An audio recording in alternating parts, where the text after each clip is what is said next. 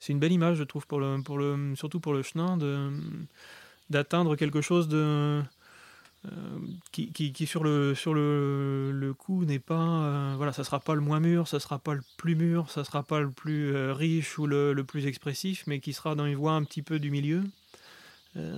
et qui. Bah, quand on le boit, quand on l'a sur la longueur, quand on laisse le verre comme ça, va, va vraiment ouvrir toutes ses couleurs.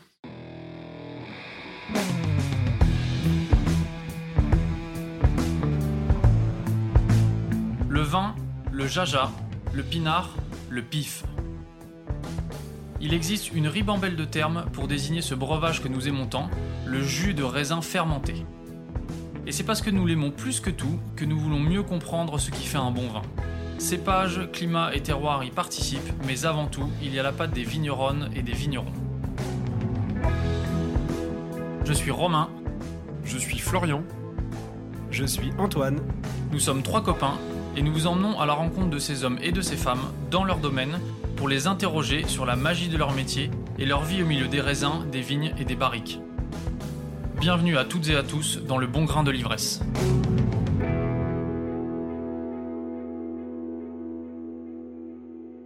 Le Larousse définit l'harmonie comme la qualité d'un ensemble qui résulte de l'accord de ses parties ou de ses éléments et de leur adaptation à une fin. Ou encore le rapport heureux entre les parties d'un tout en particulier d'une œuvre artistique. Alors le vin est-il une œuvre artistique? C'est un vaste débat que nous n'aurons pas aujourd'hui, chers auditeurs et chères auditrices. Ceci dit, l'harmonie d'un vin, lorsqu'on le boit, est un sujet qui nous passionne au bon grain. Nous pourrions parler d'équilibre, mais il s'agit d'autre chose. Ces deux notions ne sont, à notre avis, pas équivalentes. Eh bien, d'harmonie, il en a été question avec Pierre Ménard. C'est lui-même qui l'évoque en parlant de lumière blanche et de musique. La quête de l'harmonie, voilà ce qui l'anime. Et rien n'est laissé au hasard. Il se base sur une solide formation technique, un souci du détail et de l'observation pour faire naître le meilleur des terroirs d'Anjou dont il s'occupe. Tout est là pour proposer des grands vins, et le moins que l'on puisse dire, c'est que Pierre ne rate pas sa mission. Bonjour Pierre Ménard. Bonjour. Merci de nous accueillir chez toi à Fait d'Anjou. Ouais, avec plaisir. Euh, est-ce que tu peux commencer par te présenter, s'il te plaît, rapidement? Oui, et eh ben Pierre Ménard, donc vigneron euh, à Fait d'Anjou euh, depuis 2013. Alors, tu es un peu l'enfant du pays, on va dire, tu as grandi ici? Tu es issu d'une, euh, famille euh, vigneronne. Est-ce que tu peux euh, nous expliquer comment tu es arrivé au métier de vigneron? Oui, et eh ben, hum, oui, donc là, de famille vigneronne, oui, mes parents sont en fait vignerons.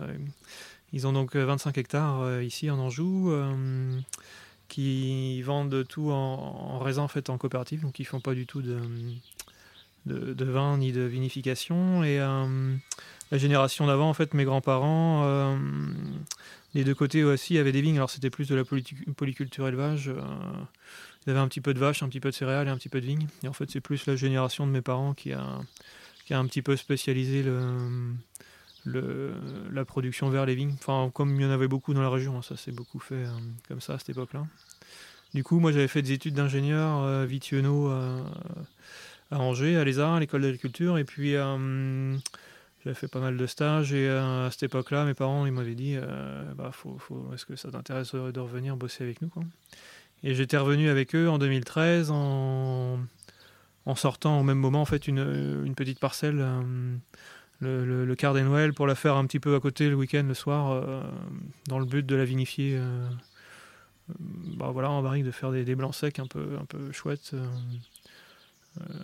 en bio, enfin sans produit euh, ni rien. Euh, enfin un truc vraiment manuel quoi au départ. Donc c'était comme ça que j'étais revenu, mais en travaillant pour eux ouais à plein temps au départ. Tes, tes, parents ils bossent en bio aussi? Eh ben non non la COP n'a pas de bio, hein. c'est vraiment le système système standard on va dire avec des coûts de production un peu minimes, des volumes au, au, niveau des volumes maximum de l'appellation. C'est un petit peu le, le système euh, coopératif euh, habituel. Euh. Donc aujourd'hui, il y a quand même une volonté de, mon frère qui va reprendre les vignes de mes parents, en fait, il a, il va tout passer en bio là, dans les années qui viennent. il fait la conversion et parce qu'en en fait, il y, a, possibilité la, coopérative ouvre une, filière bio. Mais c'est donc c'est bien, c'est un bon changement. Toi, donc, tu viens de le dire, tu as commencé avec la parcelle euh, Le Quart des Noël, qui est une très belle parcelle de chenin juste au-dessus du, du Léon, là, qu'on a visité euh, tout à l'heure. Euh, Et ça, c'était 2013, euh, ton premier millésime. Oui. Depuis, tu as arrêté de travailler avec tes parents et tu t'es un petit peu euh, étendu. Bah oui, oui, c'est ça. Depuis, j'ai repris euh, des parcelles un petit peu tous les ans, en fait. Bah, en fait, j'avais un peu, c'est un peu, peut-être un peu le luxe, mais euh, j'ai pu prendre des parcelles qui me plaisaient un petit peu. Euh, qui finalement n'étaient pas forcément les parcelles les plus euh, rentables en coopérative, finalement. Le des Noël, du coup, c'est des, vieux chenins en coteau. euh, qui sont pas faciles à travailler et c'est pas le genre de, de parcelles intéressantes en coopérative où il faut vraiment des, euh, ce qui est plus intéressant, c'est des cabernets où on peut faire des bons rendements, euh, faciles à travailler. Euh, et du coup, petit à petit, j'ai repris donc des Sauvignons blancs et d'après 2014 euh, pour dans le dans le Clos de la Roche. Et après, pas mal de chenins. euh, 2016, 17, euh, 18, ouais, petit à petit, Clos des Mailles, Varennes de Chanzé et, un petit peu de Cabernet Franc. ouais, ça c'était 2017 aussi. Et là maintenant, il y a 4 hectares, euh, 4 hectares de vignes. Alors moi j'ai découvert tes vins avec le millésime 2014, donc Ouais. le, le- le quart des Noël, que j'avais beaucoup aimé euh, à l'époque et depuis j'ai plusieurs fois goûté tes vins avec euh, beaucoup de plaisir. Ouais. Et euh, il y a quand même une particularité ici, c'est que euh, les appellations et les communes avoisinantes, c'est les Coteaux du Léon, Bonzo, Quart de Chaume. Oui. Donc ça résonne quand même aux oreilles de nos auditeurs et nos auditrices comme des vins liquoreux ou moelleux. Ouais, Et toi, tu fais des vins secs. Oui, oui. Ouais, j'étais pas le premier. hein, ouais. Non, mais euh, il y a l'Anjou euh, finalement, et c'est ce qu'on a euh, aussi un peu vu quand on est allé au domaine Bellargus. L'Anjou finalement, il est plus très connu pour, pour ses vins blancs secs. Ouais. Il est connu pour son Cabernet d'Anjou, il est connu pour ses, ses vins liquoreux. Mm. Est-ce que ça a été une tradition, le vin blanc sec qui a disparu euh, et qui est, en train de revenir? Est-ce que tu peux nous faire un peu un petit historique, euh, s'il te plaît? Ouais, bah, si on remonte un petit peu loin, euh, on en parlait un peu tout à l'heure, c'est dans. En fait, les, le, chenin était historiquement le, le cépage un peu dominant de la région, si on remonte avant, avant la Première Guerre mondiale. Euh, et toute la période d'avant, et puis aller jusqu'à la, jusqu'à la deuxième, on va dire, euh, à peu près, peu avant. Et euh, en fait, toute cette période-là, le- les chenins étaient récoltés, vinifiés, un petit peu comme, comme ça se trouvait, et en fonction des années, comme il y avait toujours du botrytis sur les chenins, on pouvait aller du, plutôt sec ou plutôt aux grandes années de liquoreux. Il y en avait quand même de temps en temps, et on était souvent dans, dans un demi-sec un peu entre les deux, mais ça. ça il y a- vraiment des, belles années, de, des grands millésimes de, de liquoreux euh, dans la série. Et après, euh, petit à petit, il y a eu un, abandon du, travail des chenins, surtout dans les coteaux, qui était quand même difficile à travailler, euh, qui ont été un petit peu délaissés pour replanter des cépages un peu plus productifs comme les cabernets. C'est aussi l'époque de l'arrivée des, des sauvignons blancs chardonnay euh, dans les années 50 euh, qui ont été plantés dans les plaines, des terrains plus productifs. Et euh, petit à petit, les, chenins euh, ont- sont devenus très minoritaires euh, dans la production. Et de, au lieu de produire un vin euh, qui, en fonction des années, était plutôt sec, demi-sec, liquoreux, euh, on a eu vraiment l'objectif. euh, les vignerons ont décidé de, de s'axer voilà, sur les coteaux du Léon, que des vins liquoreux tous les ans, euh, quelle que soit l'année. quoi. Et euh, on va dire que petit à petit, la, production euh, de rosé a vraiment pris l'ascendant. Rosé de Cabernet, gros lot en majorité. Et les liquoreux prenaient, prenaient une petite part, mais pas énorme. Mais en fait, le- c'est pas c'est pas possible de faire tous les ans des grands liquoreux euh, de botrytis. Les conditions ne le permettent pas toujours. Et euh, ça a été en fait possible grâce à la chaptélisation, grâce, euh, grâce au soufre, grâce, grâce à d'autres techniques. Et il y a toujours eu des bonnes années. hein. De temps en temps, il y a des bonnes années, mais il y a des séries de mauvaises années qui ont quand même porté pas mal de, de préjudice à la réputation de la région. Et c'est vrai que si on regarde même encore aujourd'hui, euh, la production de blanc sec est pas du tout majoritaire euh, en Anjou. euh. le retour vers les blancs secs, la prise de conscience, c'est euh, vers la fin des années 90, euh, avec des vignerons un peu pionniers comme Marc Angéli, Patrick Baudouin. il y en a, d'autres, hein, mais qui ont un peu relancé ce, ce focus sur des chenins secs, plutôt sans botrytis, pour essayer de, de, de, recentrer la, la, production sur des vins qui déjà étaient plus faciles à réussir tous les ans, c'est important, et euh, qui étaient plus faciles à vendre aussi. Et euh, qui, on s'est rendu compte en fait très vite que c'était des, expressions de Chenin qui parlaient euh, très bien du, du terroir. Euh, le, le, le, le, cépage Chenin en fait, et ça fait toujours bizarre quand on dit ça, mais c'est un cépage qui n'a pas d'aromatique reconnaissable, qui est vraiment très. Euh, euh, qui peut être très neutre, par exemple, si on a des, des, terroirs un peu trop vigoureux ou des vignes un peu trop, qui poussent un peu trop, on peut avoir une expression très neutre de, de chenin qui n'est pas intéressante, mais euh, dès qu'on a des, des, parcelles un petit peu plus sur des terroirs un peu plus pauvres, sur des coteaux, des beaux coteaux, des belles vignes, c'est un cépage qui en fait retranscrit bien ces, ces, ces micro-différences de, de terroir qu'on peut avoir dans, les parcelles, surtout sur les schistes en fait, où les sols sont très, euh, très complexes d'une parcelle à l'autre. Et euh, cette prise de conscience ouais, des, chenins secs, c'est pas si vieux que ça. Ouais. Euh, on va dire que les débuts, ouais, c'était fin des années 90, mais le gros boom, euh, c'est entre, euh, entre 2000 2010, et là, à partir de 2010, il ouais, y, y, a un vrai virage sur les chenins secs. Mais qui représente toujours pas une grosse proportion des vins produits en Anjou. Hein. Si on regarde, je pense, le, total, j'ai vu il y a pas longtemps, sur un groupe les, les, rosés, euh, beaucoup de rosés demi-secs, hein, Cabernet d'Anjou, euh, et les, les créments, créments de Loire, eh ben, on arrive à plus, plus de 75% de la, de la, production. C'est ce côté révélateur de terroir qui t'intéresse euh, dans le chenin? Oui. Oui, ouais, ça c'est passionnant, je trouve, parce que là, c'est même pas que le terroir. En fait, le, le chenin est vraiment. Euh, euh, laisse la porte ouverte en fait à tout ce qui l'entoure. Euh, le terroir, donc ces sols euh, qui peuvent être très différents. Enfin, on l'a vu dans les vignes, on passe d'une parcelle à l'autre. Euh, même si on est de l'autre côté du chemin, bon, on n'a pas du tout le même type. on peut avoir des schistes aftanites ou des schistes aspilites, des sols plus ou moins argileux ou plus ou moins grumeleux. L'épaisseur de sol, l'exposition, c'est tout ça, ça marque très vite le chenin. donc du coup, le millésime aussi. Et J'imagine aussi que le travail du vigneron, euh, pareil, euh, imprime beaucoup sur, sur l'expression du chenin. Ouais.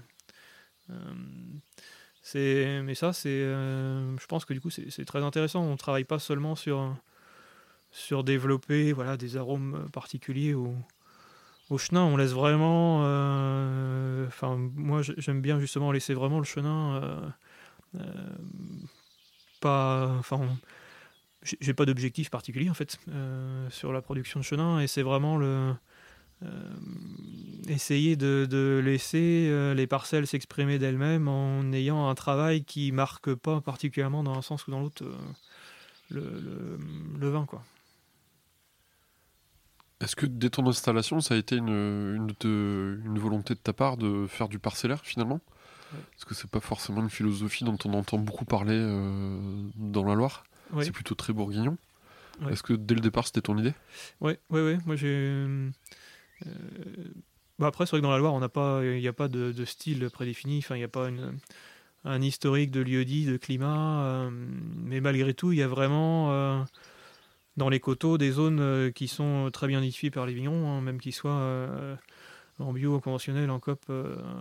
les gens connaissent quand même bien leur terroir. C'est souvent des petits domaines donc qui ont qui sont vraiment dans les parcelles. Hein, et euh, tout le monde a bien conscience de, la valeur des, des, des lieux dits. Euh, c'est des choses qui se transmettent de, génération en génération. On voit bien quand on est dans les coteaux, on a vraiment des parcelles qui sont divisées. Il y a quelques rangs. Enfin, on était dans les Noëls, voilà, il y a 7 rangs. Après, il y en a les mêmes. Euh, les mêmes petites surfaces qui sont côte à côte, en fait, voilà, quand il y avait un changement de génération, on divisait, il y avait tant d'enfants, on divisait les parcelles en deux ou trois, c'est pour ça qu'on se retrouve avec des petites parcelles dans les coteaux. Mais euh, ça montre aussi que l'attachement des gens à ces parcelles-là, c'est des, parcelles qui se transmettent et qui sont pas euh, euh, qui sont pas regroupées par zone, voilà, par membré, euh, par, domaine. Et moi, j'avais vraiment envie de, de, travailler là-dessus, sur le sur l'expression par parcelle de chenin, justement parce que c'est un cépage qui qui permet de le faire, quoi, qui qui exprime bien le qui, laisse vraiment toute la place euh, au terroir, je pense. Euh... Mais on peut, enfin, même pas que sur les chenins. Enfin, si par exemple, euh, on peut avoir d'autres cépages qu'on peut aussi faire en parcellaire qui sont tout aussi intéressants. Mais après, c'est plus une, approche personnelle à se dire quelle précision on veut donner dans son travail, je pense. moi, j'avais envie de faire vraiment un truc petite surface, pas de, fin, voilà, de faire en travailler dans le détail. Hein, c'était pas, ça, ça me changeait pas. Enfin, c'est plus, c'est plus clair pour moi, ouais, comme ça. Est-ce que tu peux tenter du coup nous expliquer, euh, suivant les différents terroirs que tu as, l'expression du chenin que tu retrouves euh, sur ces différents terroirs hmm. et leurs différences du coup? Oui, oui. Euh, bon, on peut commencer par la différence Claude-Emma et Varennes de Chandé. Comme on a vu, c'est des parcelles qui sont très proches. On a euh, Varennes de Chanzé, donc euh, on va dire qu'on on a un chemin qui fait la crête euh, d'un coteau, on est au-dessus du Léon. le chemin est un peu parallèle au Léon, et on a donc côté versant sud, donc qui descend vers le Léon, les, vignes des Varennes de Chanzé. Donc là on est sur une, grande parcelle en fait de, de chenin d'un seul tenant qui du coup est un petit peu différente des petites parcelles que j'expliquais avant, qui étaient divisées de génération en génération. Là, en fait, on est plutôt sur l'héritage d'un vieux grand domaine historique euh, qui était au pied du coteau, château de Chanzé, et euh, qui, du coup, quand il a été divisé, enfin, on avait ces grandes parcelles euh, qui ont été un petit peu redistribuées à droite à gauche. Et là, on se retrouve sur des schistes, en fait, avec une petite influence de spilite. on est quand même sur une masse de schiste, hein, mais il y a une petite influence de, de roches volcaniques, là, des spilites. Et ça, ça a tendance à donner, je trouve beaucoup de tension, un côté un petit peu plus aérien au chenin. Euh, euh, on, a des amers un petit peu typiques des chenins, mais on, a vraiment cette tension, ce, côté un petit peu salin, aérien du, chenin qui est, assez. Enfin, qui de millésime en millésime, pour l'instant, je trouve que se marque pas mal. Et si on va de l'autre côté du chemin, donc là on passe côté Claude Mailles, donc là on est versant nord, euh, on est toujours sur une grosse base de schiste, hein, les vrais schistes gris vert euh, assez foncés là, de, la région qui sont assez friables. Et euh, là, on n'a pas de spilite du tout, on a un sol qui est beaucoup plus argileux et on, est on a un grand banc, une grande veine de phtanite qui barre le coteau là sur le haut. Et, là, je pense qu'on a vraiment l'expression, pour moi, la, la belle, la belle, enfin c'est un petit peu le pour moi le prototype des, jolis chenins d'Anjou. On a, euh, on a vraiment ces trois piliers de chenin, euh, euh, un peu de richesse, un peu d'ouverture de chenin, mais en même temps il y a beaucoup de tension, et puis cette belle, finale sur les amers. Et ça, je pense que ça c'est vraiment le, type, des chenins qu'on peut trouver sur schiste, des, beaux terroirs de schiste. Et même, en fait, on, voyait ça, on a donc Varennes de Chanzé qui est au sud et Claude Emaille qui est au nord, et finalement le, le versant sud sur les spilites est beaucoup plus sur la fraîcheur et la tension que le versant nord est plus sur l'ouverture et la richesse. Et euh, ça, c'est intéressant. Et en plus, dans, les, dans le Clos il y a cette. Euh, voilà, les, les, schistes sont jamais tout seuls et sont jamais les mêmes, mais là, on a cette influence des, des, phtanites euh, qui, qui, je pense, donne un, un type particulier aussi au chenin. Tu as parlé de la Varenne de Chanzé et du Clos d'Émail et, ah euh, et le quart des Noël Et eh ben quart des Noël, donc là on est un petit peu différent. Donc en fait, quand on est euh, dans le Clos d'Émail, euh, qu'on regarde vers le nord, on voit donc le village de Fédanjou qui est en face. Et au pied du village, là, qui regarde du coup vers le sud, en face des, des mailles, on a la bande de quart des Noël. Donc là, on est sur des schistes gréseux, donc qui sont très différents, qui sont assez clairs, blancs très granuleux, mais toujours en structure de schiste, en feuillet, et euh, avec beaucoup de quartz aussi. Euh, et euh, après, là, il y, a, autre chose qui rentre en compte, c'est qu'on est sur des vieilles vignes centenaires, qui du coup génétiquement sont toutes un petit peu différentes, ce qui donne aussi un peu plus de complexité. au vin, je pense, enfin ça participe forcément. On a des, pieds qui sont un peu plus précoces, un peu plus tardifs, et tout ça, c'est vendangé. Normalement, on essaye de tout faire une fois justement pour prendre la photo à un moment donné de, la parcelle, de, capturer toutes ces différences euh, euh, pied par pied. Et, mais globalement, ce qu'on pense généralement, c'est que les, voilà, les parcelles un peu sur les, sur les grès ou les, schistes gréseux comme ça, ça a tendance à donner des vins qui sont assez aériens, avec pas mal de fraîcheur aussi. Hein. Peut-être un petit peu moins d'amer, mais un style qui est quand même un très beau style de chenin, ouais. En fait, il y, a vraiment beaucoup de beaux styles de chenin, mais qui sont très identifiés. sur, on n'a pas des, c'est difficile de faire une généralité sur toute la région. On a vraiment par zone, par type de, schiste, type de roche compagne aussi, des, types de chenins qui se définissent assez bien. Pourquoi tu as décidé de te lancer en bio?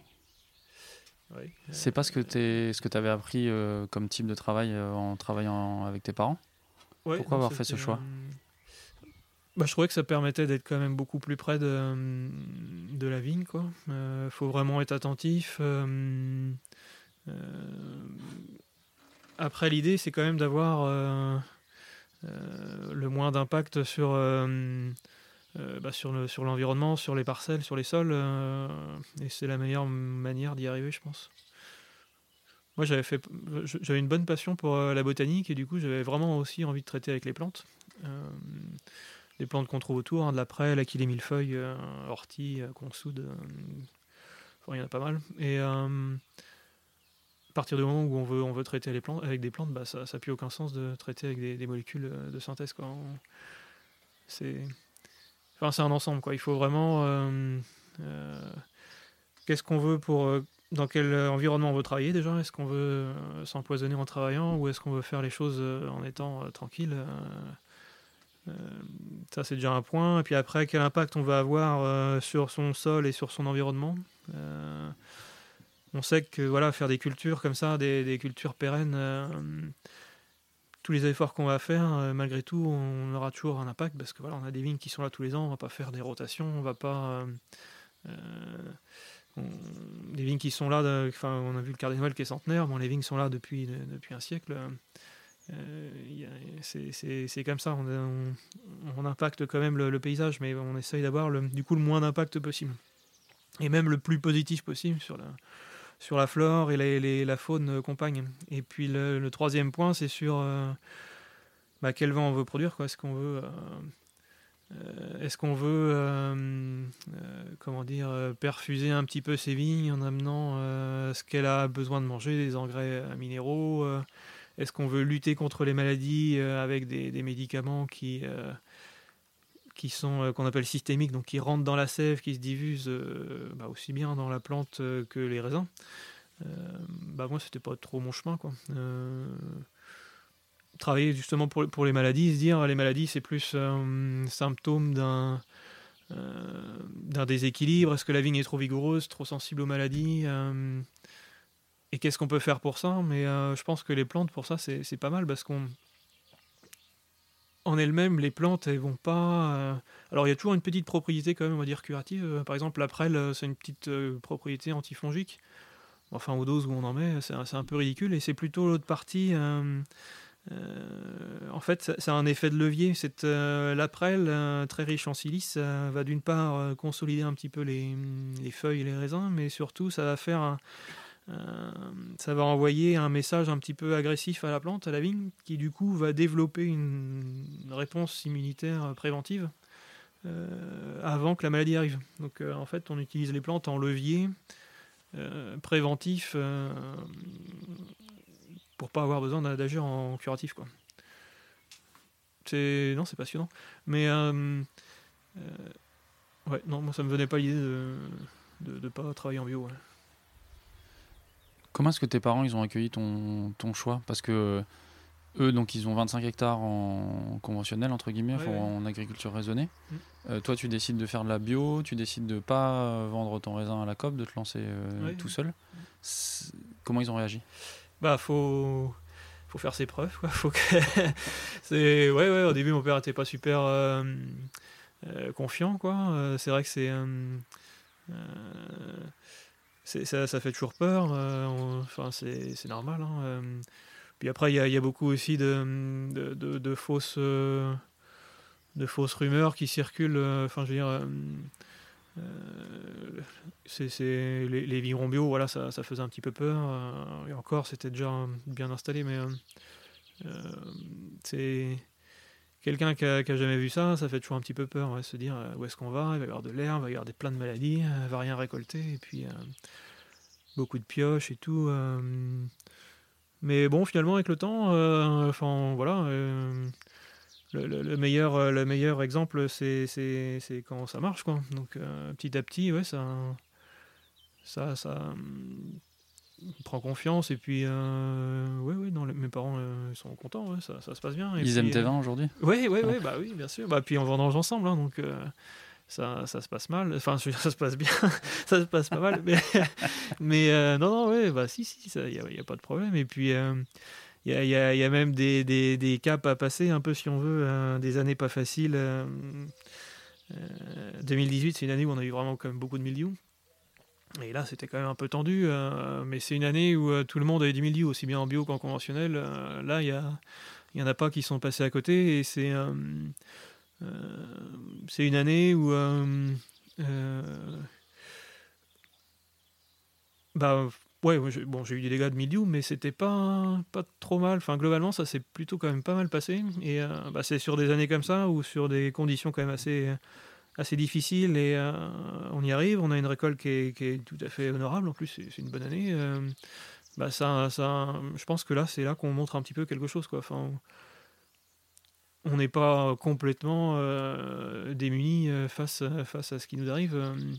Faut, faut, par contre, voilà, faut, faut, faut pas avoir des. Enfin, je pense que c'est difficile sur des grandes surfaces parce que là, il faut vraiment être réactif euh, sur. Euh, s'il faut faire euh, trois, trois passages dans la semaine, il faut pouvoir les faire, quoi. Même si c'est le dimanche soir ou un truc. c'est. faut, faut, faut, être bon. Mais. ouais, c'est sur. je pense qu'une année comme ça, ouais, ça. Enfin, aujourd'hui, j'ai plus de questions pour, pour ça. Ouais. Tu as l'air de passer beaucoup de temps dans les vignes. Du coup, est-ce que tu as pu percevoir un changement depuis que tu es passé en bio sur bah, tes vignes, justement? Oui, bah. Hum, oui, enfin, moi je passe beaucoup de temps dans les vignes parce que j'aime bien. Après, hum, euh, le changement, euh, oui, on le voit déjà sur le sol, euh, c'est pas du tout la même. c'est le truc tout bête, mais tout ce qui est bois de taille, par exemple, ben, en fait, on, on, les broie en fait dans les vignes quoi, pour ramener de la matière organique, mais il y a beaucoup de parcelles en fait où ces bois de taille, même broyés, enfin ils se décomposent pas parce que justement les sols sont assez compacts. Euh, euh, il n'y a plus d'activité biologique en surface et finalement ces, ces bois de taille, euh, bah, voilà, avec le temps ils, se fragilisent et ils se, ils se retournent un peu en poussière, mais ils se dégradent pas biologiquement en fait. Il y a pas de, ils s'accumulent un peu sur le sol alors que là, moi j'ai plus ça du tout. Enfin ça, les sols reprennent un peu de, un peu de vie et puis et puis même, je pense que après, il y a beaucoup de choses qui ne s'expliquent pas. Euh, enfin, quand on est dans les vignes, il y, a des ressentis. Euh, c'est difficile de mettre des, observations, euh, comment dire, vraiment précises sur ah oui, ça, ça a changé, cet aspect-là n'est pas le même, mais c'est plutôt un ressenti général. je sais pas, quand on est dans les vignes tout à l'heure, enfin, on sent que ça. Enfin, je sais pas en plus, là, ça, ça, pousse, mais il y a, y a, une dynamique de. Enfin, je sais pas, c'est positif, quoi. on se sent bien, je trouve. Je ne saurais pas expliquer plus que ça. Ouais. Après, il faudrait peut-être faire des mesures précises, hein, mais euh, j'en ai pas, j'en ai pas fait. Donc là, on est en Anjou noir. Noir, euh, tu l'as dit parce que il euh, y a beaucoup de schistes dans le coin. C'est la fin du massif armoricain, comme tu nous l'as expliqué tout à l'heure dans les vignes. Donc c'est mm. tous les schistes qui vont jusqu'à la Bretagne. Oui, bah après les, les, les schistes que ça continue par exemple, il y a les ardoises au nord d'Angers, Trélazé, ça c'est la fin des schistes. Et puis après, ça continue plus, euh, si on va plus loin sur des granites, ouais, euh, ouais un peu d'autres choses, mais ouais, c'est ça. Et après, on arrive dans l'Anjou blanc, qui est plus la zone qui commence, euh, enfin pas très loin d'ici, mais qu'on connaît plus dans le Saumurois ou dans, le, dans la partie Touraine, qui est le, bassin parisien composé de, de, calcaire, qui est un peu plus le, la terre du Cabernet Franc. Ah oui. Voilà. Et on, a, on entend souvent que c'est pas très facile de faire du cabernet franc euh, sur, euh, sur les schistes. C'est vrai. Pourtant, on en a vu un très bon euh, tout à l'heure, on en a goûté un très bon que tu fais. pourquoi est-ce qu'on a coutume de dire que c'est pas facile? Et comment est-ce que toi, tu arrives à en faire un très bon du coup? Oui, ça c'est un vrai sujet, ça. Cabernet franc, c'est vrai que les, en fait, la différence fondamentale entre les, les, les, les chenins et on pourra mettre par exemple le gros lot, si on veut mettre un cépage rouge euh, d'un côté, donc euh, chenin, gros lot d'un côté, euh, et cabernet, cabernet franc de l'autre côté. c'est des cépages en fait qui n'ont pas les mêmes besoins en, alimentation en eau, surtout au moment de la maturation. Donc après la véraison, c'est des cépages qui ont besoin d'un apport en eau assez constant. La raison, c'est le moment où le, le, raisin commence à changer de couleur et donc à, mûrir. Ouais, on passe de la pré-floraison, donc les, raisins grossissent, ils sont verts, et puis tout d'un coup, bon, ça varie souvent, mais bon, c'est en août généralement, on a ce, virage où les, les raisins deviennent, commencent à tourner vers le rose, et puis les raisins deviennent mous. Alors pour les chenins, ça fait aussi, mais ils viennent euh, blancs. Bon, ça fait pas une grosse différence. Et euh, donc à partir de ce stade-là, en fait, on rentre dans la phase de maturation. Et là, euh, pour, pour les cabernets, par exemple, il faut vraiment une alimentation en eau qui soit assez constante, sans gros coups de stress. Quoi. Et là, quand on est sur des sols de schiste comme par chez nous, et eh ben on a des, c'est des sols qui sont pas très très épais, on est vite sur la roche et qui drainent assez vite l'eau et qui du coup, bah, dès qu'il y a une, période un petit peu sèche, et ben ça, ça, crée tout de suite un stress. Euh, si on va à Saumur, par exemple, sur les sols de calcaire, et ben ce, calcaire joue un rôle d'éponge qui, euh, euh, qui redistribue de l'eau après par capillarité un petit peu de façon constante l'été. Donc s'il n'y a pas trop d'accidents, s'il n'y a pas des grandes sécheresses, ça marche, ça marche plutôt bien sur les calcaires. par contre, du coup, sur les schistes, c'est compliqué les chenins s'en sortent bien comme les gros lots et peuvent être sur des zones pauvres comme ça, de coteaux, euh, de zones un peu dures de, schiste euh, avec peu de, terre. Mais euh, pour les cavernets, faut, faut, c'est pas impossible. Hein. c'est juste qu'il faut trouver les endroits où on peut avoir des, sols qui, peuvent avoir cette propriété de, garder de l'eau. Donc il faut de l'argile, de l'argile sur les schistes. donc en fait, moi, ce que j'ai, c'est que j'ai des parcelles qui j'ai une parcelle de vieux cabernet de 70 ans qui est euh, dans le Clos des Mailles, mais un peu plus bas dans la pente, euh, sous les chenins, où on a du coup un petit peu plus d'épaisseur d'argile qui, joue ce rôle de, réservoir. Et la deuxième parcelle est pas très loin du chai, là, qui a une quinzaine d'années, qui est vraiment sur un vrai sol d'argile à quartz. Mais il faut pas tomber dans l'excès non plus, parce que sinon on est tout de suite dans une terre à patates, et là bah, on a des, terres des bons terroirs arrosés, comme dit mon père, et euh, qui sont pas des. Voilà, il n'y a, pas d'espoir de faire des, grands rouges là. Mais euh, il y, a, quand même cette limite, cette ligne de frontière entre les deux qui est, qui est, possible. Donc il faut vraiment choisir ses parcelles. Euh, il faut être aussi très vigilant sur les rendements, parce que dès qu'on a trop de. un, excès de un excès de raisin, on euh, les vignes vont avoir du mal à les nourrir, du coup ça va créer ce, stress, ça va l'accentuer. Euh, et, comme ça, on y arrive. Mais c'est vrai que l'objectif, c'est d'éviter le stress, parce qu'en fait, justement, le stress euh, développe très vite un côté très rugueux, très poivron vert du cabernet qui, peut être un peu difficile quand même. et c'est pareil après en vinification, bah, faut, faut pas. trop le tabasser le cabernet, hein. faut, y aller tranquillement. Euh, des infusions le plus douces, plus douces possible. Euh, mais non, c'est tout à fait possible. Mais c'est juste qu'il faut voilà, être très très attentif. Euh, je pense que naturellement, on a vraiment des, grands terroirs à chenin sur les, sur les schistes. par contre, pour les cavernets, il voilà, faut vraiment être, travailler sérieusement. Tu viens de dire que le choix du terroir était important pour faire des grands rouges. Oui. Qu'est-ce que c'est pour toi un grand rouge et du coup, qu'est-ce que c'est pour toi un grand blanc? Ah oui, ah, c'est une bonne question ça. Euh, un grand rouge, après, c'est, tout ça, c'est personnel. Hein. Euh, mais par contre, euh, faut s'adapter voilà, aux conditions qu'on a. un grand rouge d'Anjou, il faut, qu'il garde un petit peu son.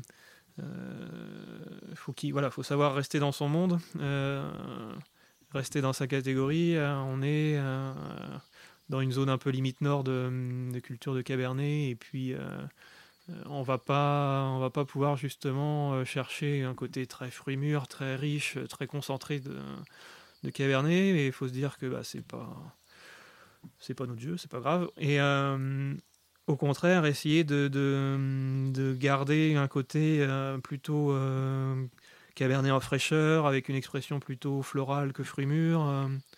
Euh, je pense que c'est une voie, euh, une voilà, de la finesse et euh, c'est une voie qui est, la bonne voie, je pense, pour les Cabernets. Mais après, il y, a plein de producteurs qui font des choses différentes. Mais il y a une époque où, en fait, enfin toujours d'ailleurs, on divisait l'appellation Anjou pour les rouges en Anjou, Anjou quoi, et Anjou village.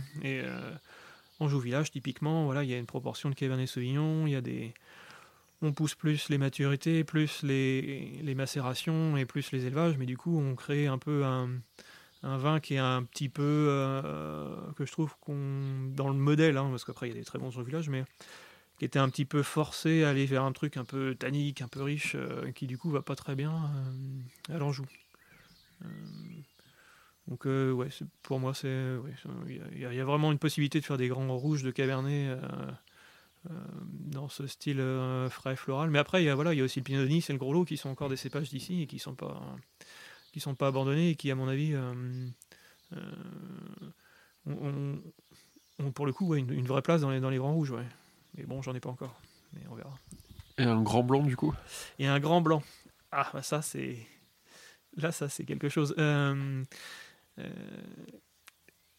pour les chenins, déjà, un grand, un grand chenin, c'est un chenin qui, qui, parle de l'endroit d'où il vient qui, qui parle du, du, vigneron qui l'a fait et qui euh, euh, qui qui est pas euh,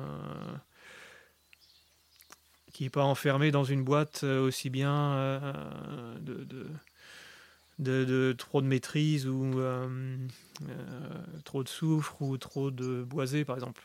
C'est un chenin qui qui est pas qui n'est pas le plus, euh, on va dire, le, plus impressionnant, qui n'est pas le, le, vin qui va exploser tous ses voisins, mais qui au contraire sur, sur la finesse, sur la longueur, sur, euh, euh, sur la précision, sur quelque chose de, plus inexplicable, mais qui, qui, est là quand même, qui, qui, fait sa place. Quoi. c'est pour moi, dans l'idéal, alors là, c'est vraiment une vision personnelle, hein, je dis pas que c'est une généralité, mais euh, c'est euh, essayer d'atteindre ce qu'un ce qu'un compositeur de musique appelait la, lumière blanche, en fait. C'est euh, lui, ce qu'il disait pour sa musique, il veut pas créer un truc voilà, qui explose dans tous les sens, qui est très impressionnant, mais au contraire, faire une musique qui a une sorte de, de on voit, enfin, quand ce qu'il voulait dire, c'était un peu quand on mélange les lumières, quand on les mélange toutes, toutes les couleurs, en fait, on obtient cette lumière blanche qui est la plus pure. Et euh, donc lui, sa musique, c'était ça, il voulait avoir quelque chose de très pur, euh, qui est qu'une lumière, mais en même temps, quand on l'écoute, quand on l'a en soi, on a toutes les couleurs qui se divisent, euh, on a tout l'arc-en-ciel qui se sépare. Donc un petit peu, pour moi, c'est une belle image, je trouve, pour le, surtout pour le chenin, d'atteindre quelque chose euh, qui, sur le sur le, coup n'est pas euh, voilà ça sera pas le moins mûr ça sera pas le plus mûr ça sera pas le plus riche ou le, le, plus expressif mais qui sera dans une voie un petit peu du milieu et qui bah, quand on le boit quand on l'a sur la longueur quand on laisse le verre comme ça va, vraiment ouvrir toutes ses couleurs. C'est ça peut des fois on peut on peut peut-être passer à côté de ces vins là parce que c'est par exemple dans une dégustation on aura un vin qui sera très citron un autre qui sera très euh, au contraire très très mûr euh, surmûri un peu confit et euh, dans, je pense que le ouais ce qui, qui restera sera peut-être quand même celui du milieu mais sur le temps quoi c'est peut-être les moins impressionnants au début mais quand on passe un peu de moments avec à table dans un verre c'est pour moi c'est ce qui est un peu ce qui est intéressant après, je sais pas si tout le monde dira la même chose, je pense pas, mais heureusement. Mais euh, c'est. On a encore beaucoup d'espace en fait, on en joue à définir ce qu'est un, un bon chenin. On a l'historique est pas très long en fait dans les dans les grands chenins secs, euh, avec l'objectif de faire justement des chenins secs. Donc on a on a encore le temps de, de, de chacun définir un petit peu sa, sa voie, je pense. Tu penses que c'est un horizon que tu peux atteindre, toi, euh, avec les terroirs que tu as aujourd'hui et de par ton travail, cette euh, lumière blanche ou cette harmonie euh, dans les vins? Bah, J'essaye tous les ans. c'est. En fait, tous les ans, les, conditions sont différentes. On a des, voilà, des années chaudes, des années froides, des années pluvieuses, des années sèches et du gel, pas trop de grêle, donc déjà c'est bien. Mais, ou du botrytis ou pas de botrytis. Et il, ce qui, est, ce qui est important avec ça, c'est pas de se dire euh, ah oui cette année, euh, bah non c'était pas possible parce qu'il a fait trop chaud, trop froid. Et euh, c'est vraiment de faire avec les conditions qu'on a, parce que de toute façon c'est ce qu'on a et c'est ce qu'on aura tous les ans. On a des années différentes et qui seront jamais pile dans le plan qu'on voudra. Donc c'est un. Alors, je n'ai aucune idée de qui disait ça, mais il y avait une expression qui, ça, qui disait N'espère pas que ce que tu espères arrive, mais espère que ce qui arrive arrive et tu seras heureux. Et en fait, en faisant comme ça, bah, tu, observes vraiment ce qui se passe, mais tu n'es pas en train d'attendre un truc spécial et euh, ça t'oblige un peu à faire avec euh, ce qui se passe. Quoi. Euh, le, point central de tout ça, c'est quand même la maturité au vendange. Quoi. Essayer de trouver le moment de. le moment où on, va, on va aller couper les raisins, justement, donc fixer un, un instant, un moment, et c'est là un peu que ça se joue quand même, parce qu'après il se passe pas grand chose dans la cave en fait. Et euh, ça, c'est le plus, euh, le plus sensible, je pense. Mais euh, on peut y arriver.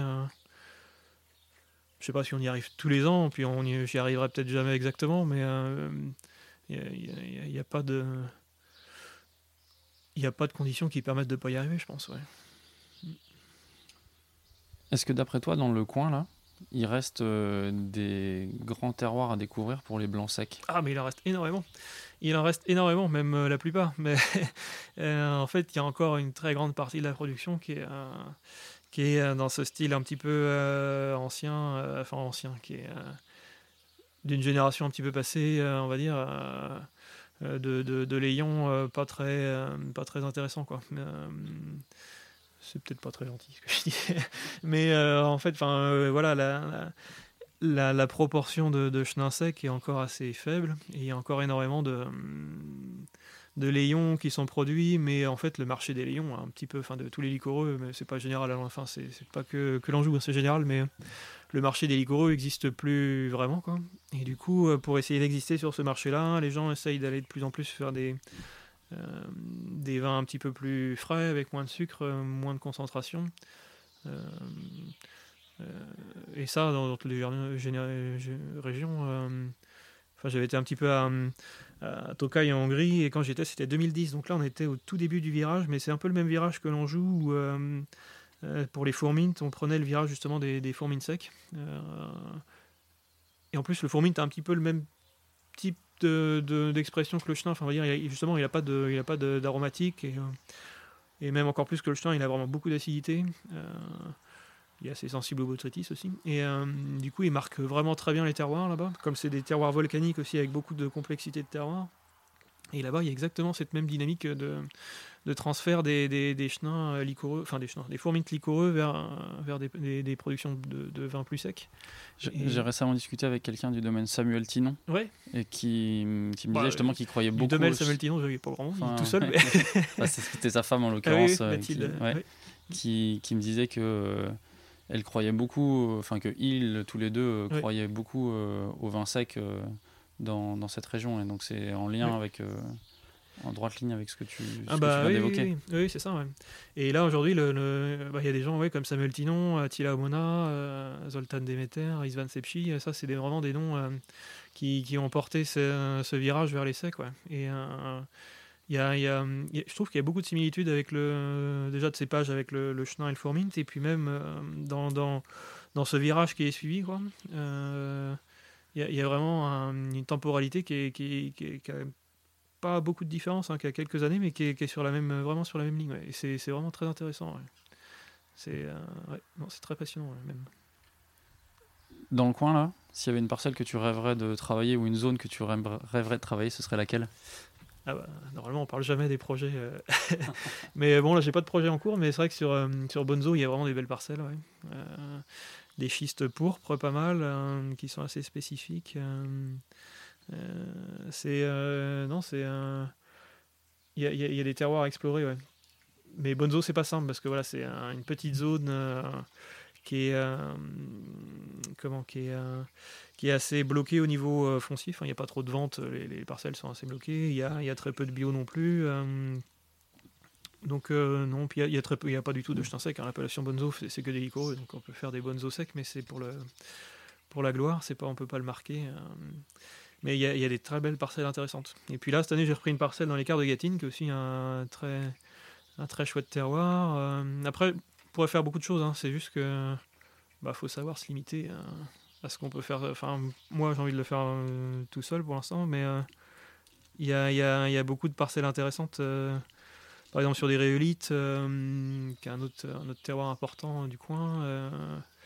Il y, a des très beaux terroirs à Savenir aussi. c'est. Ouais, non, c'est. Sans limite, hein, surtout qu'il y a encore beaucoup de, zones à, découvrir pour l'essai. Tu as un petit peu répondu à ma question. Euh, si on fait une projection et que demain tu as un super terror à Bonzo, ça serait pour y faire du sec Ouais, ouais, je pense, ouais. Ouais, ouais, bah oui, oui, c'est. Euh, faut pas hésiter un peu à bousculer le. Bonzo, pour l'instant, a ce côté très conservatif, euh, très conservateur. Euh, c'est un style euh, qui évolue pas beaucoup. Alors là-dedans, il y a quand même quelques producteurs qui, changent un peu la donne, comme euh, Domaine des Grandes Vignes, par exemple, qui a le Grand Coteau du Malabé qui est, vinifié en sec. Ça, ça bouge un petit peu l'appellation, mais pour le reste, ouais, ça reste assez, assez traditionnel, on va dire. Et ouais, ouais, non, j'aimerais beaucoup. On parle beaucoup de sec depuis tout à l'heure, mais tu conserves un peu la tradition de la région à faire des sucres. Comment tu t'y prends? Eh ben oui, les Icoro, moi j'aime beaucoup. C'est euh, vraiment intéressant. C'est pas du tout le même euh, euh, chemin que les secs parce que là,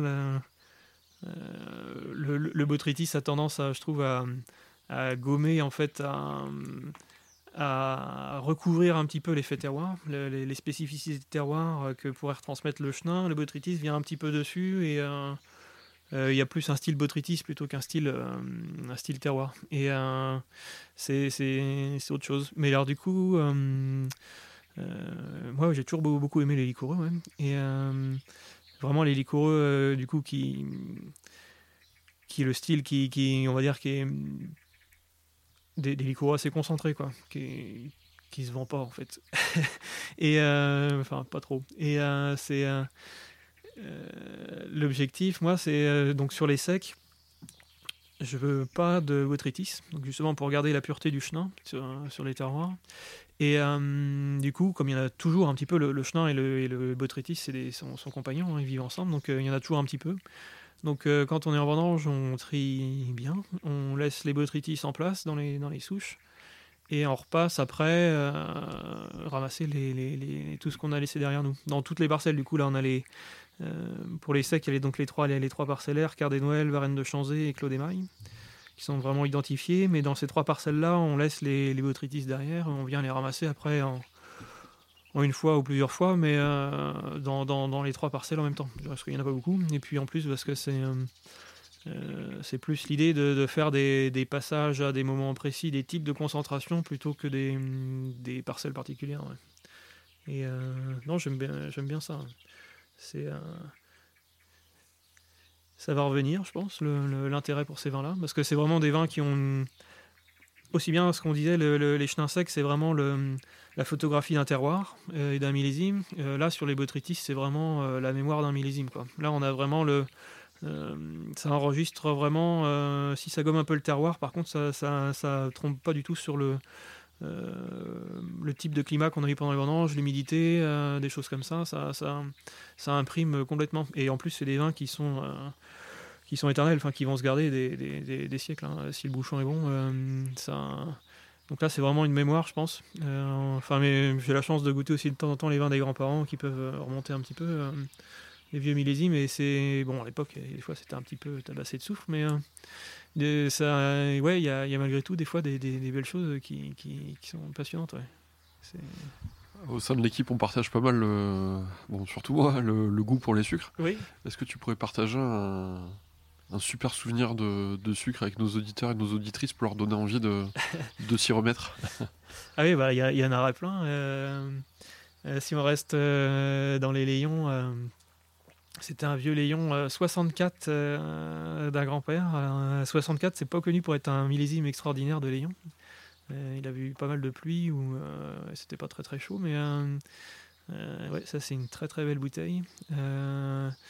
après, bah, les années 90, 89, 90, c'est des très grands millésimes aussi. Là, il y a des très grands, très grands. Et après, euh, quand j'étais à Tocan, j'ai eu la chance de goûter des, choses pas mal. Euh, chez du coup Samuel Tinon, comme on en parlait, euh, et Zoltan Demeter aussi. je pense que ça, c'était un très grand moment. Un assou de Zoltan Demeter, je sais plus quelle année c'était. ça devait être dans les années 2005-6 par là. Et non, très très beau, très belle année. On va lancer une petite séquence où je voudrais que tu répondes un peu du, tac au tac aux questions pour, en, pour en savoir un peu plus sur ton, ton rapport au vin. allez, c'est parti. Quel est ton premier souvenir de vin? Oh, c'est quand j'étais petit, du Lyon sûrement. Euh, ouais, ouais, ça doit être ça. J'ai pas de souvenir précis. Euh... Ouais, premier souvenir précis, non, je saurais pas dire. Ta première claque, ton premier grand souvenir de vin? Euh, Première claque. Oh, je suis impossible de répondre au tac au tac à ça. Il euh, faut que je réfléchisse deux secondes là quand même. Oh, en plus, c'était un truc bizarre. C'était en. C'était on était rendu en Espagne, euh, sur, euh, dans les, euh, en Galice, en Riage Baixais. C'était de la. Oui, un blanc de là-bas. alors je ne saurais plus dire qui c'était, de d'où ça venait exactement du nom. mais il y a, en fait, il y a, ce moment où en fait, tu as l'impression de, de te dire bah voilà, c'est ça, ça paraît tout simple, c'est le moment, c'est l'instant, et tu as tout ce que tu veux, tu retrouves un petit peu tout ce que tu recherches dans le vin que tu imaginais même pas, quoi, mais qui est, qui, est, qui, est, là tout ensemble et c'est un instant. Euh... Alors, c'était pas un vin, je me rappelle pas du nom, mais ça n'avait rien de. Euh... Ça n'avait rien de terrible, sûrement, mais euh, je sais pas, d'un coup, tu as un instant, ça se passe bien, c'est comme ça. C'est Ton plus grand souvenir de vin? Plus grand souvenir de vin, je pense que là, c'était vraiment en Hongrie, là-bas, dans les Tokai. Euh, des, des, vieux assous, euh, c'était ouais, c'était les euh, des années, euh, c'était quoi 97, je crois, ouais. Euh, et puis là, c'est. Alors, c'est ouais, des gros domaines. Hein. J'étais chez Disnoke, mais il y, y, avait vraiment quand même des, des, vins super, des, des, très, grands, très grandes expressions, et avec des botrytis, du coup, ça développe vraiment des aromatiques, des moments particuliers. ouais, non, ça, c'est un très grand souvenir. Un cépage que tu adores, autre que le chenin? Ah bah le Fourmint, euh, Fourmint euh, Riesling, euh, c'est un peu ouais, le, trio. Ouais. Un cépage que tu détestes? cépage que je déteste, le Pinot Gris, Chardonnay. une appellation méconnue que tu aimes ou dont tu aimerais parler Une appellation méconnue.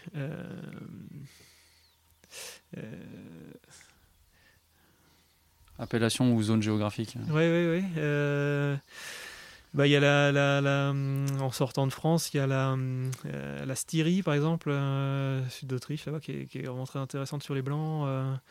Euh, le toit DJ aussi. Euh, toutes ces zones un petit peu euh, de, on va dire, qui sont dans des climats un tout petit peu plus chauds que nous, mais qui finalement, dans des zones particulières, se retrouvent dans des parties un peu plus fraîches et qui se retrouvent dans des zones un petit peu limite de fraîcheur de culture des cépages. Et c'est toujours intéressant. Les, les, nords de, de régions, en fait, de, de limite nord de cépages, c'est toujours intéressant.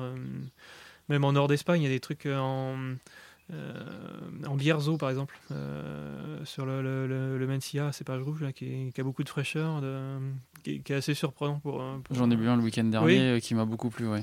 ouais. Et ça, c'est toujours des, des, zones un petit peu périphériques, on pourrait se dire, avec des vins qui sont dans un style un peu assez frais et assez. voilà, on n'est pas sur des choses très, très, très explosives, quoi. Mais ça me plaît bien. Et ton dernier coup de cœur? Dernier coup de cœur, euh, euh, c'était un, un, comment un, euh, il faut que je retrouve le nom. c'était un Riesling de chez Peter Kuhn. Alors c'est où ça c'est en, Allemagne. Ouais, ouais, en Allemagne. Mais alors est-ce que c'est en Rheingau, je sais plus, ou dans ces coins-là. et ouais, ça c'est ça, c'est vraiment la classe. Ouais. ouais, non. le Riesling, il, il, peut y avoir des beaux trucs. Alors, il, y a eu quand même une grosse période où c'était bien, bien tabassé de souffle, mais, euh, mais là, je trouve que de, de plus en plus, il y, a, des choses qui sont un petit peu plus euh, expressives et qui. Ouais, j'aime beaucoup les Riesling. Ouais. Il y a ce côté très droit, très pur. Très... Ouais. Merci. Fin de la séquence. Ouais, avec plaisir. euh, qu'est-ce qui te reste à, accomplir ou à faire dans les années euh, qui viennent pour arriver au, grand vin que, tu aimerais produire? Ah oui, bah ça c'est, hum, une bonne question. Euh. il reste toujours plein de trucs à faire. Hein.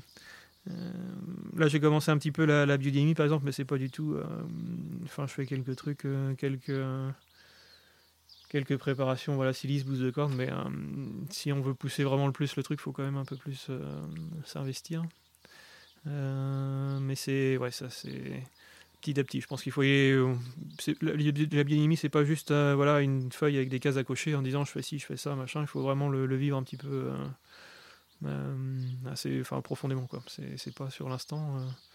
ça, ça, ça se travaille sur le temps. Et puis après, oui, bah, je sais pas, réussir à, fermenter tranquillement tous les ans, parce que là, c'est des fermentations qui sont toujours un petit peu. c'est toujours un peu long, du coup, il y a toujours un petit peu de risque.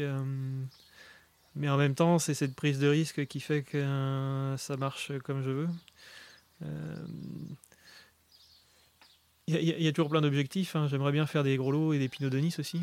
Euh, ça, ça sera un vrai, un, vrai travail. Expérimenter peut-être les macérations, mais je suis pas pressé pour ça.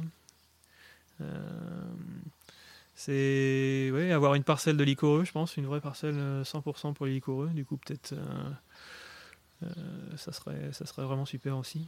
Et puis euh, après, voilà, c'est plein d'améliorations des, petits pas à la cave. Euh, pour l'instant, aujourd'hui, il y, a une bonne partie qui est en barrique. Je passe petit à petit là sur des contenants un peu plus gros, sur des demi-muits.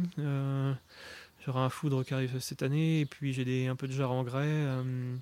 c'est vraiment de trouver l'équilibre de tout ça en fait. donc ouais, ça, ça, se fait petit à petit, je pense. Mais il y a plein d'objectifs, ouais. Est-ce que tu es heureux dans ce que tu fais? Oui, ouais, ouais, je suis content, ouais. Ouais, ça se passe bien. Franchement, c'est, c'est vraiment bien. Enfin, c'est, c'est quand même beaucoup de travail parce que c'est tous les jours. Enfin, quand on arrive là dans la période de, du printemps, euh, à partir de, fin avril jusqu'à juillet, là, on est vraiment. Euh, enfin, je suis tout seul dans les vignes, donc là, c'est quand même. Euh, tous les jours, ça fait des grosses semaines, mais sinon, ouais, c'est passionnant. Enfin, j'ai un grand plaisir à aller les lundis matins sont, sont, joyeux et les et les enfin tous les non c'est ça ça fait plaisir il y a des moments de stress quand même voilà quand il y, a, du milieu quand on a des nuits de gel aussi là c'est vrai que c'est un petit peu stressant mais euh, non, non, c'est. Oh, bah, je trouve ça génial. Moi, c'est quand même. Euh, c'est en plus après après quelques années, voilà, on commence à avoir un. C'est pas une routine parce que du coup c'est toujours différent, mais il y a, y, a moins de stress pour le moindre petit, petit embûche. Euh, on prend ça avec un petit peu plus de, de recul. Et non, c'est non, c'est le bonheur là, ouais. C'est pour emmener le petit chien dans les vignes. ouais, c'est génial, c'est rigolo. Merci Pierre Ménard et bravo pour euh, tes magnifiques vins. Et bah avec plaisir.